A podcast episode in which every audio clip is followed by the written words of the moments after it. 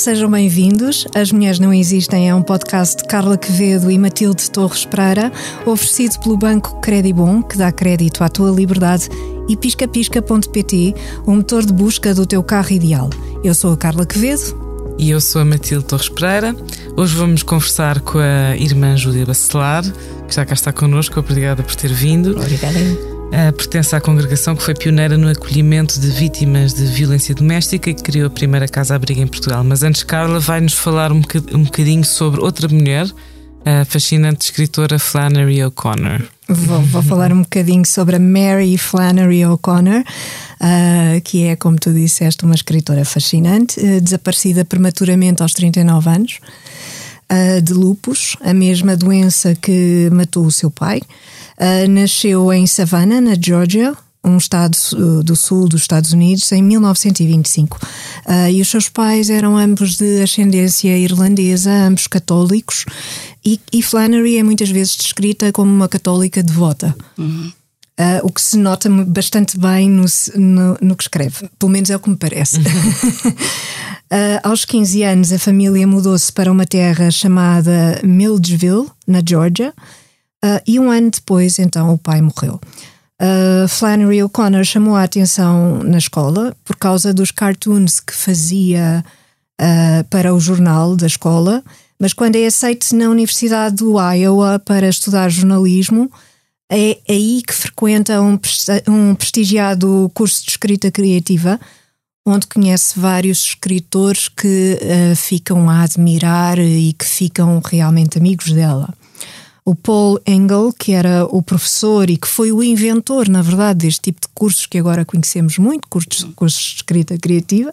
Okay. É, é, curioso uh, imaginarmos a Flannery num curso de escrita criativa, mas, uh, mas foi o que aconteceu. Uh, o Paul Engel contou a um editor que o seu primeiro encontro com a Flannery tinha sido um bocado embaraçoso porque ele não percebia nada do que ela lhe estava a dizer.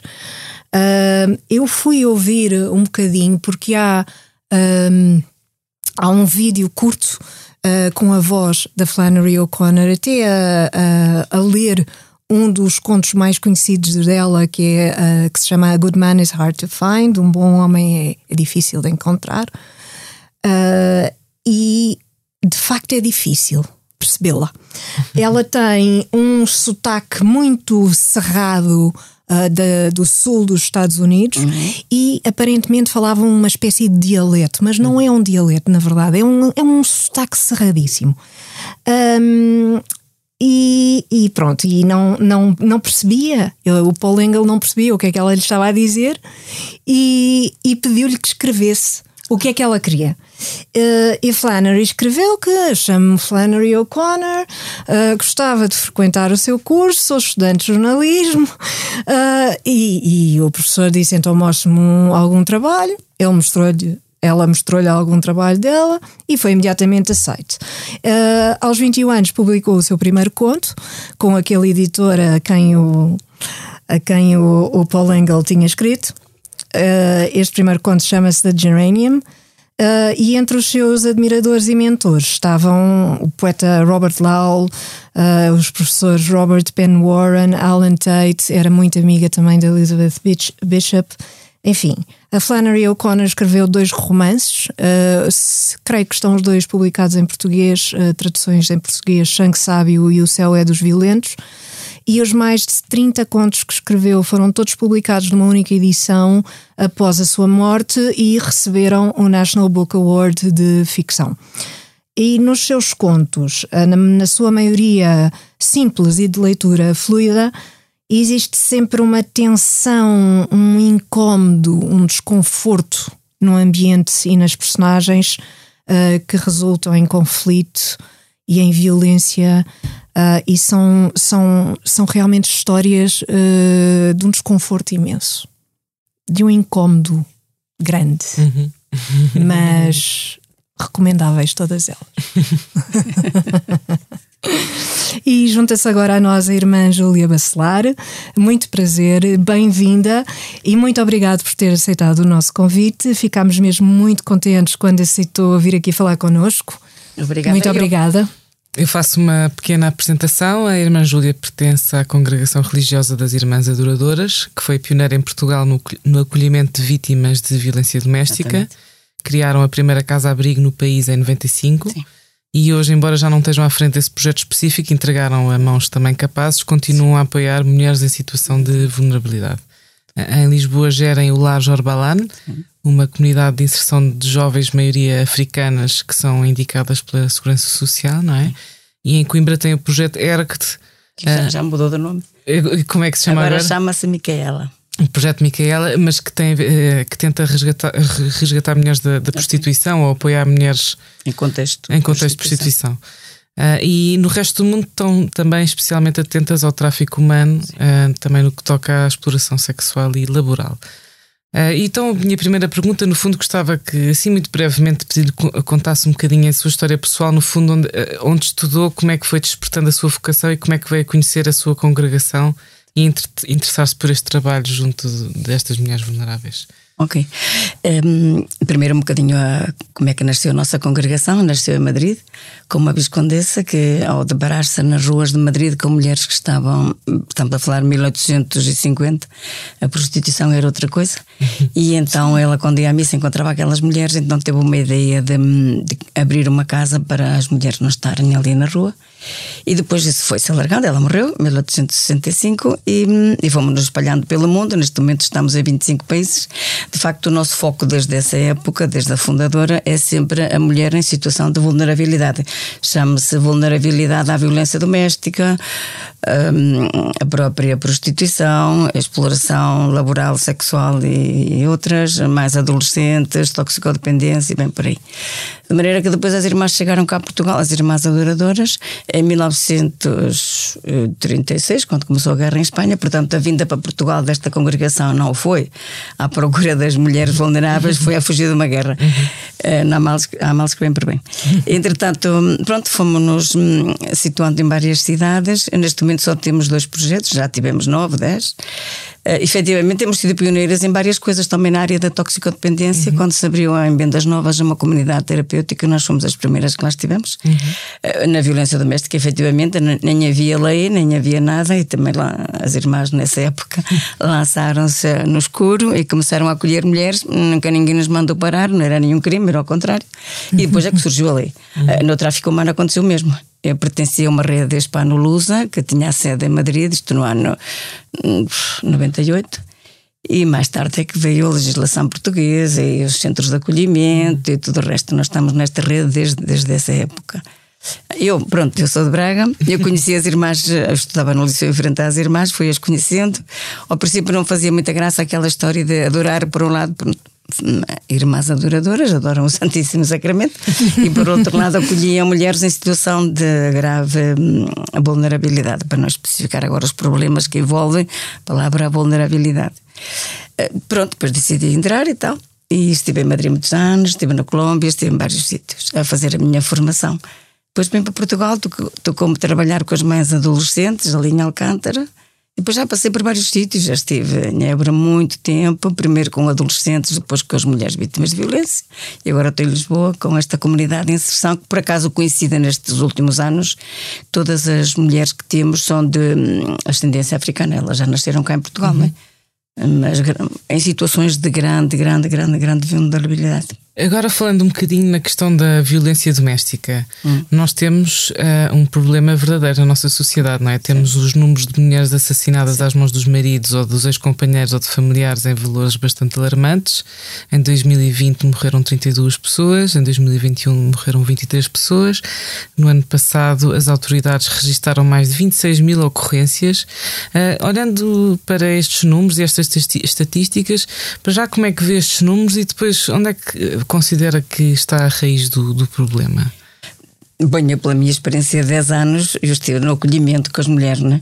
São histórias muito dramáticas, quer dizer, não é de um dia para outro que uma mulher é, nem é assassinada, nem é maltratada. Sim. Tudo já vem de uma história que vem de trás. Normalmente elas já carregam com elas uma história de, de maus tratos uh, na família, na, nas zonas onde residem, em vários sítios por desgraça ou por coincidência, vão encontrar sempre o seu príncipe, que também é maltratador, parece que é assim uma atração fatal. E de maneira que, por aquilo que eu conheci na experiência, os maus tratos, as mortes, as, bem, eu não trabalhei com isso. Hum, é todo um processo que já vem de, de muito atrás. Daí que é muito difícil depois elas darem a volta por cima, porque estão muito, diríamos, fragilizadas por coisas que estão muito lá atrás. Uh, nós trabalhamos muito com uma equipa também, estava lá uma psicóloga e tal, e, e, e era uma coisa que custou muito depois à mulher dar a volta uh, para se separar do, do, do, agressor, porque, porque aquilo são outras imagens que ficaram lá, lá muito para trás, não é? Uhum. E daí que isto é eu, eu dizia que era quase um problema endémico, porque, porque isto acontece em, em muitos sítios, em muitos sítios. Não sei se é que as, as mulheres, mas neste caso eu também sou mulher, eh, como que se hum, habituaram um bocado a, a, ser este maltrato que existe mesmo no seio familiar, uhum. depois no bairro, depois parece que tem assim um sinal na testa da sua própria fragilidade, né? Não, a gente mas porquê é que não deste ao primeiro empurrão? É um trabalho que nós fazemos muito com elas. Ao primeiro empurrão, à primeira bofetada, ao primeiro puxão de, de cabelo, já a primeira, não sei como, como é que tu não reagistes? E diz: Você fala porque você não está no assunto, porque se soubesse eu era incapaz. E uma pessoa diz: Mas como é que é incapaz? A primeira bofetada não lhe dar outra, né? Isto é um trabalho que se faz com elas em termos de equipa, tanto com a psicóloga como com o resto, né? Fazemos muito este trabalho com ela. Portanto, o, o das mortes não é que o país não tenha legislação, a melhor que há. Isso uhum. temos que ser justos. A legislação existe e é ótima. Uh, recursos à casas-abrigo, casas de emergência, são, acho que são suficientes. Eu estou nessas reuniões também e eu acredito que os recursos disponíveis são suficientes. Agora, o problema é que hum, as vítimas estão de tal maneira, hum, sei lá, fragilizadas que custa-lhes imenso. Depois também, eu digo que é endémico na medida em que a vizinhança sabe e ninguém diz nada, ninguém quer meter a colher, não é? Uh, os filhos estão na escola, os professores sabem, também não dizem. Alguns vão à igreja, o padre sabe, ninguém diz. Quer dizer, aquilo vai criando uma nuvem à volta. Uhum. E os maus tratos, pronto, eu trabalhei com mulheres que levaram 40 anos de, de, de uhum. violência. A gente diz como é que é possível aos 60 anos ainda levar porrada. Mas é, é verdade, verdade, é verdade. Pois, é, estas notícias, as campanhas de sensibilização que têm havido, ajudam a alertar para a questão, ajudam para aliviar, no fundo, esta questão da nuvem. As pessoas Quer dizer, quando se começa a falar mais disso, as outras pessoas começam também a empenhar-se a ajudar com, com, este problema? Não se vê o resultado. A verdade é que os resultados não se vê, não é? Sim. Há, há algumas mas... denúncias, há algumas sinalizações, algumas, mas não é assim. Eu continuo a pensar que é uma coisa que está dentro da, da de nós, sociedade, não é? Sim. Está dentro de nós, e então aquela mantém-se ainda aqueles estigmas. estigmas. Uh, entre Mas marido é e mulher. De alguma forma, esse é um mau ditado, não é? Um ditado muito português: entre marido e mulher nem se mete a colher. Mas isso eu penso que se mantém, porque mantém é muito raro. Mantém-se de alguma forma, não é? uhum. é? Elas têm muita dificuldade, porque depois estamos. Eu conheço melhor a área do meio rural, né? numa cidade é mais fácil ir à polícia, aos, às autoridades, ou quando vão a uma consulta, nós depois para elas não, não voltarem a cair na violência, também se trabalha muito com elas nesta área da saúde. Sim. Mas mesmo assim, as pessoas que estão à sua volta a intervir hum, não, não querem muito chegar-se à frente. E depois, eu faço a denúncia e depois vou, vou, ter que testemunhar. E depois, e vai sobrar para o meu lado. Mas e depois? Esta é uma coisa que está muito metida na sociedade. Esta é a mesma coisa que, que a exploração sexual e que a exploração claro. laboral. Quer dizer, a gente sabe que a vizinha do lado explora a empregada. Quem é que vai dizer? Como é que provas depois em tribunal que, que, que aquela moça está a ser explorada e que não tem horário nem, nem ordenado? Eu sei. Quer dizer, eu sei, eu sei e faço porque pronto, estou metida neste campo, sim, mas, fundo, mas as pessoas não, não se metem nisso. No fundo, essas mulheres também depois ficam muito presas, não é? Porque como elas sim, também vêm de alguma forma, não há grandes saídas, ninguém se preocupa muito, as pessoas sabem, mas não dizem nada também. Sim, sim, sim. Onde é que eu me vou virar? Sentem-se um, um, grande, um grande desamparo. desamparo. Pois. pois sabe como é que é no meio rural, pronto, que onde eu conheço assim bastante, também prestei muito tempo no Alentejo, conheço bem a área. É, é sempre aquela coisa, ah, e depois o que é que vão dizer os vizinhos? Já tenho, depois vou ter que sair daqui, depois vou deixar a minha casa, os, os meus amigos as minhas coisas. Então, eh, claro, sair de casa com dois, três filhos, ir para uma casa-abrigo seis meses e depois, então já não pode pontar para a terra. Não? O seu príncipe virou agressor. Pois. E agora os filhos, sabe Deus, agora para, para recuperar tudo isto. É, é muito complicado. É, o problema é muito complexo, não é assim tão, pois. não é assim tão fácil. É muito difícil, muito difícil. Um, normalmente. Uh as mulher, há mulheres que vos vêm bater à porta à procura de ajuda. O que é que ia assim uh, os, os vossos princípios de intervenção quando alguém vos pede ajuda? Não, nós, em princípio, as, hum, os pedidos são feitos por outra entidade, nós não vamos à procura das mulheres. Sim. Não? É outra entidade, umas vezes é Segurança Social, outras vezes são lá, vários serviços públicos e privados, não é? E depois nós, havendo vaga, acolhe-se, né? Uhum. Mas não, não olhamos a nenhum, não temos nenhum critério especial, né? Quer dizer, Sim. nem de idade. Por exemplo, neste, neste projeto onde eu estou agora sem até aos 40 anos, mas por exemplo, na, nas casas de abrigo não, não, não tenho essa idade, né? Venha de onde vier, venha como vier. E, e então o trabalho que é feito nessas casas de abrigo é para tentar fazer com que uh, estas mulheres consigam reorientar as suas vidas. com a cabeça. Sim. Ganhem coragem. Nós o queixamos sempre, já falámos isto com, com o governo e com as entidades. Nós somos uma rede muito grande a nível nacional, somos mais de 40 casas de abrigo, e sempre dizemos que os seis meses na casa de abrigo isso não dá para quase nada. Uma pessoa pois, que esteve 20, é 30 pouco. anos a levar porrada pois. tem umas marcas muito profundas, tem muitas desilusões, muitas frustrações, muita angústia, muito isso destrói por dentro, não é? E não é em seis meses que a pessoa recomeça. Por acaso, algumas são umas heroínas, eu conheço várias que hoje em dia estão aí na sociedade a dar cartas fantásticas, heroínas autênticas, eu conheço esses casos. Mas, mas a grande maioria é muito difícil, porque começar aos 40, 50 anos a começar de nada, sem casa, sem trabalho, não é idade já para procurar um trabalho assim que, que lhe agrade. É, é, é, muito, muito complicado, muito difícil, é muito duro, é muito, é muito doloroso. A sociedade, eu penso que não se apercebe muito disto, né? Nem toda a gente tem força para virar esta página. Uhum. Estamos a falar da violência, mas uhum. se vai falar na exploração sexual, é pior ainda, né? Pior ainda. É pior ainda, né? Porque ainda por cima temos o tráfico pelo meio, tanto pior. E mesmo, mesmo no caso das mais adolescentes. Como? Manda um calar que como faz. Não, não, não, não, não, não, não, não, não, não. As mais adolescentes. Não, as mais Diga. adolescentes, eu conheço alguns casos que são pronto, de, casos de incesto. E é muito, é muito complicado. Algumas diziam como é que eu aos 14 anos o meu padrasto viu que eu tinha aqui o nome nas quatro letras escritas na testa, não é? Para me violar, para depois vir uma criança ao mundo e tudo mais. E é tão complicado, tão complicado na idade da adolescência trabalhar todo este aspecto de não, mas tu não nasceste para isso, isso não, isso não é assim, então é extremamente difícil, né? a própria vítima está muito. Pois e as, pessoas, as mulheres estão muito fragilizadas e se calhar eh, às vezes até acham que mereceram aquilo sim, de alguma sim, sim. de forma. Portanto, deve ser um trabalho muito exigente também um, ajudar a reconstituir Uh, também a própria autoestima de cada pessoa, Sim. de como é que ela se vai virar para o mundo. E são é? processos que levam muito tempo, não é? Hum. E nós o que achamos que tanto, tanto nas casas de abrigo como mesmo nestas comunidades de inserção, os acolhimentos são muito curtos. Estamos a falar, como digo, dizia antes, são mulheres ou raparigas que, que trazem de trás uma grande carga já de, de sofrimento uhum. e de dor. E isto não é assim com, nem com seis meses, nem com um ano. Quer dizer, nós estamos a tentar fazer agora um projeto de acompanhamento à saída da casa onde estamos agora. Isto está a ser muito complicado, quer dizer, em termos de apoio, zero. E nós fazemos, lá, nós fazemos lá mesmo. Para mas continuar a acompanhar as pessoas mesmo quando saem Sim, das casas. Porque são é? processos muito longos de recuperação da sua própria uhum. autoestima, ganhar força ganhar essa coragem de virar a página. No, no fundo, o que, o que, me parece, o que, o que deduzo do que está a dizer, é muito difícil quebrar um padrão. Sim não é? Sim, sim. É, mas, toda a vida foi azul. Sim, sim, Como é que de repente uh, é amarelo? Sim, sim, sim, não é? mas É, é um bocado é um bocado isto. É, toda a vida é azul e portanto toda a vida vai escolher azul. Mas a Ou própria vai... vítima tem essa tem essa convicção. Tem essa convicção, exatamente. Sim, algumas diziam, mas como é que o meu padrasto foi, violou-me a mim e não as minhas duas irmãs? Então eu sou a puta da família, desculpa. e, é, e às vezes isso é muito, é muito complicado trabalhar isso num ano, nem dois, nem três, nem quatro. Isso é um Mas isso não se faz em seis meses não, de maneira não, não, nenhuma. Nem num ano, nem dois. É um processo muito longo. É muito longo, claro. Até que a pessoa a si própria se diz: Não, eu sou outra pessoa, eu quero ser livre, claro. ter, eh, fazer a minha auto. o grito de Ipiranga. Sim, e isso é, é, é, é, preciso ter força em si mesmo, para muito que as equipas ajudem. É, já há recursos, mas isso não é só na, a própria pessoa que tem que fazer esta mudança dentro de si mesma, né? ganhar essa coragem.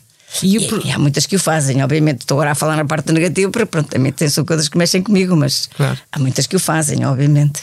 E o projeto, que agora se chama Projeto Micaela, é mais ligado ao acompanhamento de mulheres em contexto de prostituição, sim, sim, como é que funciona esse acompanhamento?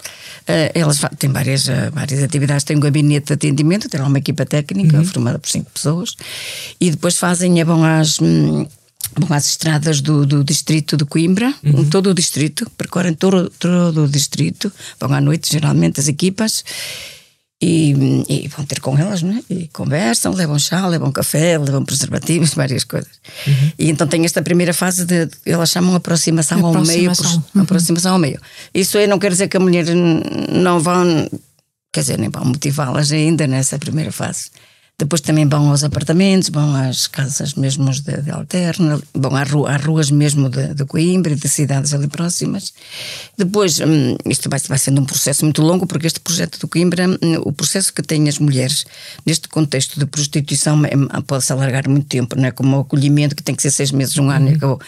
Não, esta aproximação ao meio pode durar anos, não é? Elas pouco a pouco é que vão tentando explicar tu podes fazer outra coisa. Mas é que uma coisa que diga eu, eu sei que eu posso fazer outra coisa, outra coisa é dizer a uma, uma mulher que está na, numa estrada há 20 anos que a colocou ali, se calhar, às vezes a própria mãe, uhum. e agora convencê-la de que há, outra, há outras alternativas, há outra vida que pode ser possível, isso é, isso é muito difícil, né? E depois elas vêm ao gabinete e vão sendo atendidas pela, pela jurista, pela psicóloga, muito trabalho com a psicóloga, muito, muito. Uhum na área da saúde, tem consultas, tem imensas coisas. Depois, fase seguinte, estou a falar em anos, isto vai, vai por anos, né? Cada, cada uma tem o seu processo. Isto não, pronto, uma vez que é um gabinete de atendimento e de acompanhamento, não é estipulado o tempo como nas casas de acolhimento. Depois, caso queiram, como elas têm que depois adquirir hábitos de trabalho, de horário, de saber que o ordenado é ao fim do mês, não é à noite, todas as noites. e então temos um ateliê que chama-se a Estrutura de Emprego, elas podem ir para ali, hum, aprender tem imensas coisas muito, sim, básicas, pronto, muito básicas, mas pronto. E estão ali e dali é que se vai fazendo com elas, diríamos, uma procura ativa de trabalho. Isto é um para quem esteve há anos e anos na prostituição, isto é muito complicado. A gente diz, ah, procura ativa de trabalho, não sei o quê. Mas isto, é, isto não é bem assim, isto não é assim tão fácil. Portanto, Demora é, muito tempo. É um tempo, mas é um acompanhamento assim gradual, sim, sim, com sim, o objetivo também de as tirar da rua. Não, de as ajudar, a, ajudar a tomar a uma decisão. Outras, outras... Tanto como sair, elas é que têm que tomar decisão, não é? Claro. Pois claro. isso aí tem que ser elas mesmas tomar decisão. Claro. Nós tem que ser motivar ir Sim. preparando o terreno e tal, porque, por exemplo, acostumar-se aos horários de dia não é fácil. Acostumar-se a receber um ordenado ao fim do mês que não Sim. vale tanto como o que receber uma noite, então, não é fácil, não é? E a maneira que isto aqui tem que se gerir imensa coisa. Mas, depois Mas a, equipa é fantástica, a equipa é excelente. Há bons muito... resultados, há mulheres que ficam contentes por conseguir. Sim, sim, sim, sim. sim. Não são muitas, não é assim uma porcentagem muito elevada, não são nem Mas 50%. existem, existem casos sim, sim, sim. de mulheres que, ah, que dão a volta e que Algumas conseguiram depois entrar em fábricas ali da, do distrito de Coimbra e temos casos muito espetaculares, muito, muito bons mesmo, que nunca ninguém pensou que aquilo ia conseguir. Agora, estou a falar em anos, isto não é. Pois. Demora muito claro. tempo, ainda é mais, ainda é, não sei se é pior, mas é mais, ainda mais complicado ainda do que a própria violência doméstica. Pois. Demora muito tempo, muito, muito tempo. tempo. Agora nós estamos numa situação em que estamos em guerra na Europa e como em, como, como em todas as situações de guerra, as mulheres e as crianças estão mais expostas a estas questões do tráfico humano uhum. e as cidades sitiadas, os corredores humanitários são locais de excelência para os grupos organizados atuarem, não é? Uhum. Ah, são pessoas que perderam casas, famílias, muitas mulheres estão sozinhas com os seus filhos, muitas crianças que se perdem pelo caminho. Uh, e foi lançado agora há pouco tempo pela União Europeia um plano para combater os riscos do tráfico mas até agora sabemos que já chegaram mais do que 5 milhões de pessoas à Europa desde o início da guerra, a maioria mulheres e crianças. Eu não sei se em Portugal já se começa a notar de alguma forma os danos colaterais desta guerra na Ucrânia, sobretudo no que toca a mulheres. Têm vindo, chegado mulheres ucranianas, têm alguma ideia do impacto disto por cá? Pois no, no trabalho que nós fazemos na Fundação, né, nós não temos ainda esse, esses dados, não é? Uhum. Nós unicamente que se fala, mesmo em Lisboa, fala-se bastante de, das mulheres que vão para o serviço doméstico, internas. Sim e pronto, mas estamos sempre a falar da mesma história, que pronto, o pessoal aproveita a fragilidade das pessoas e a inconsciência, não conhecer os seus direitos e há, e há uma certa exploração laboral nessa área. Sim. Mas eu pessoalmente não tenho tido conhecimento. As irmãs, as irmãs, as equipas, as irmãs e as equipas em Coimbra, assim, diz que nas estradas têm notado bastante a movimentação de pessoas, entre aspas, louras, Sim. que antes não havia. não havia. É o que elas dizem que estão a notar muito, mas claro, não numa estrada, sei lá, de Coimbra Figueira da Foz, podem encontrar um monte, mas não, bom, elas não param com todas, né? Claro. A equipa tem já as pessoas onde para e tal.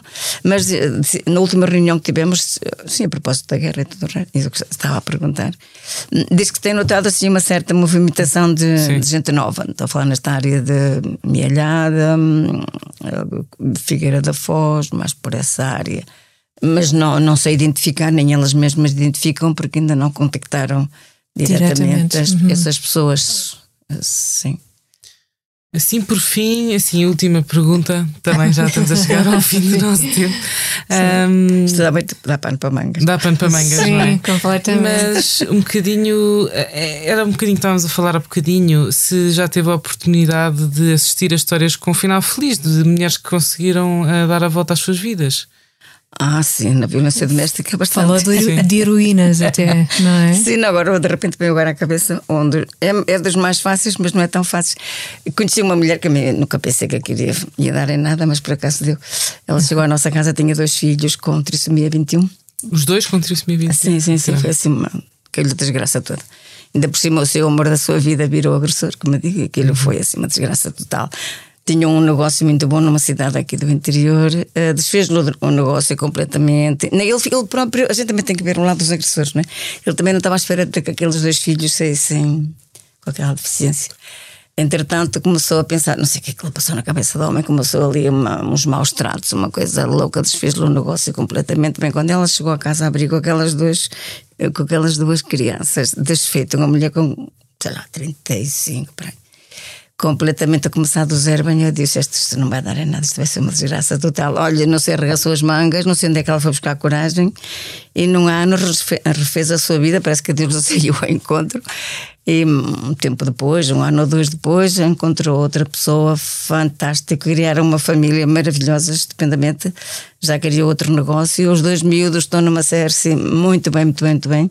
E ela, como uma Janico, às vezes beijou no Facebook ou no Instagram. Eu digo realmente que viu esta mulher que eu a vi feita a pedaços. E pronto, o senhor foi preso, obviamente. E, e, e pronto, é assim um caso daqueles jogo quando eu vejo assim o trabalho ah, fantástico. Ah, maravilha. Eu não, eu não dava nada por ele. Às vezes a gente diz: isto não, isto não tem ponta para onde se lhe pega, porque nem, nem a terra, nem a família, nem, tinha um negócio muito bom, muito bom, próspero. Nem negócio, nem nada, e agora de repente, destes cacos todos, o que é que vai fazer? Mas fez. Demorou um ano, dois, pai, quatro, talvez, já fora depois da, da, da casa-abrigo.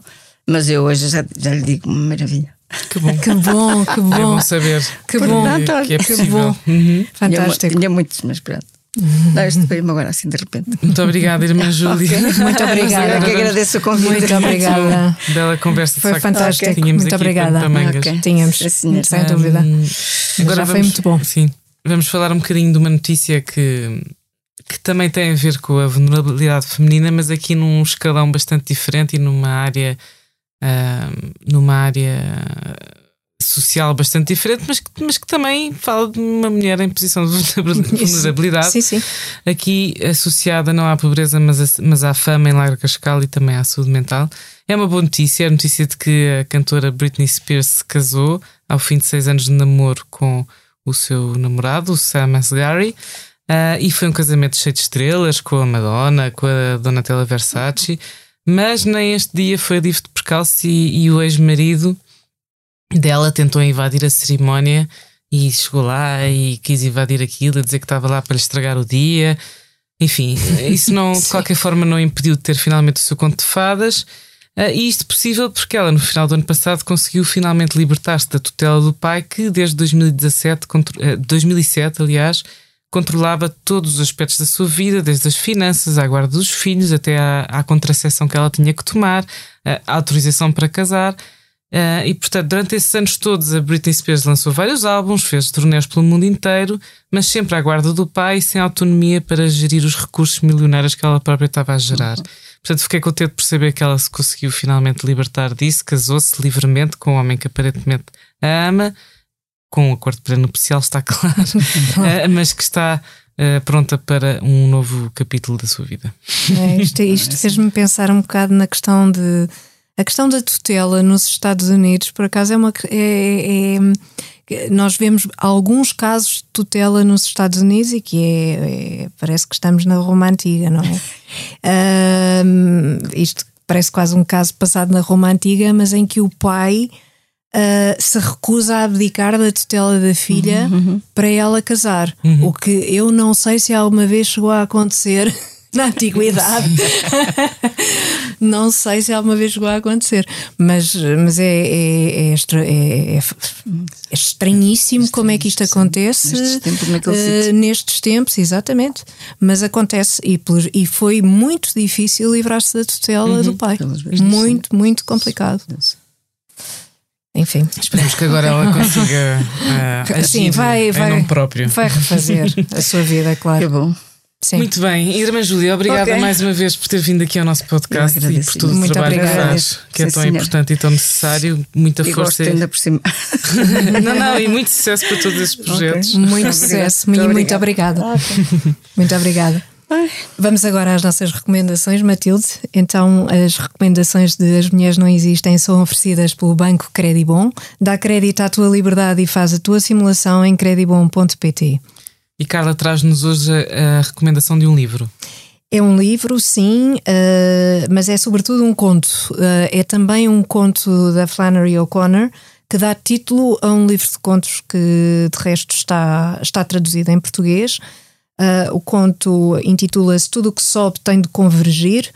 Uh, foi escrito em 1961 e este conto recebeu um prémio Henry em 1963 Uh, e está atualmente a ser usado por grupos antirracistas para tentarem o cancelamento, o chamado cancelamento da Flannery O'Connor. Não propriamente por causa do conto, mas por causa de cartas que ela traz escrito uh, utilizando termos menos uh, aceites hoje em dia uh, a, a, a, amigos e a editores. ora, a história começa logo com uma ameaça da AVC de uma das personagens. Esta personagem é mãe de um rapaz e esta, esta mãe tem de emagrecer 10 quilos. E este Julian, que é um rapaz branco, convence a mãe a sair e a ir fazer ginástica a uma daquelas uh, organizações que é o YMCA. Uhum. Uh, pronto. Uh, que, que, dão aulas, são associações que dão aulas gratuitas. Uhum. Um, ora, entram num, num autocarro, num, num autocarro de, chamado integrado, em que brancos e negros viajavam juntos, uhum. já conseguiam viajar juntos, mas claro, a mãe de Julian não aceita muito bem o ambiente, esse, esse ambiente é, é totalmente claustrofóbico, é típico da, da Flannery, uh, ficar, uh, é tudo ali, acontece tudo ali no autocarro, uhum. sem poderem ser para lado nenhum, uh, e o, o filho torna-se, fica incomodado com os comentários, irritado com os comentários da mãe. Uh, entretanto, a mãe tinha comprado um chapéu e aparece uma senhora negra com um chapéu igualzinho ao dela. Uhum. Uh, ele diverte-se com a situação, acha piada, enfim. Uh, Diverte-se também a pensar em situações em que a mãe está muito mal e só há um médico negro que a pode salvar. Uh, enfim, esse, esse tipo de, de situações limite, até que Uh, entram então uh, entre esta mulher negra com o chapéu igual e com uma criança. E depois de várias conversas muito tensas e muito absurdas, a mãe do, do rapaz dá uma moeda a esta criança negra quando saem do autocarro e as coisas correm mal. E depois de correrem mal, correm ainda pior. E depois, por fim, e depois do fim, correm ainda pior. E previsivelmente, porque já tinha sido anunciado no início do conto, e isto é, é bastante recorrente na Flannery O'Connor. E, e eu, eu, é um conto muito curto, está muitíssimo bem escrito, como é, é óbvio. Uh, Dá-nos uma ideia do ambiente uh, vivido na época. Uh, e recomendo vivamente. A tradução é muito boa, é do Rogério Casanova uh, e saiu em 2015. Uh, e, e, portanto recomendo a leitura. E tu, Matilde, tu também vais, tu vais sugerir um livro também. Vou sugerir um livro que li este ano e que adorei o livro, adorei mesmo. Uh, é muito bom, é um livro conhecido, é o Just Kids, da cantora Patti Smith. uh, e que conta a história da sua infância, da sua adolescência, da ida para Nova York, quando conheceu o Robert Mapplethorpe, uh, e o caminho que fazem os dois em conjunto, desde miúdos, nesta, numa, nesta busca incessante para se tornarem artistas. É muito bonito, o livro é muito bem escrito e também tem qualquer coisa de espiritual. Não, não sei bem explicar isto, mas, uh, mas eles estão, traçam assim um, um relato de sobrevivência muito duro, não tem dinheiro nenhum mas também é muito inspirador e depois aquilo passa-se tudo numa época em que aparecem personagens como o Andy Warhol, o, o, o Allen Ginsberg ou o Sam Shepard uh, e a Patty lá no meio que era assim uma miúda pequenina, magricelos com ar de rapazinho mas com sonhos gigantes e então é, é a história assim, da aventura deles para Nova York, por isso recomendo ela escreve muito bem o Just Kids da Patti Smith muito bem. Agradecemos à nossa convidada, a irmã Júlia Bacelar. Muito obrigada por ter estado aqui a partilhar todas estas experiências connosco, uh, muito, muito intensas e difíceis. Uh, As Mulheres Não Existem é um podcast de Carla Quevedo e Matilde Torres Pereira, oferecido pelo Banco Credibom e por piscapisca.pt. Pode ouvir e seguir os episódios em todas as plataformas de podcast e em expresso.pt. Até ao próximo As Mulheres Não Existem, um podcast sobre mulheres para ouvintes de todos os géneros.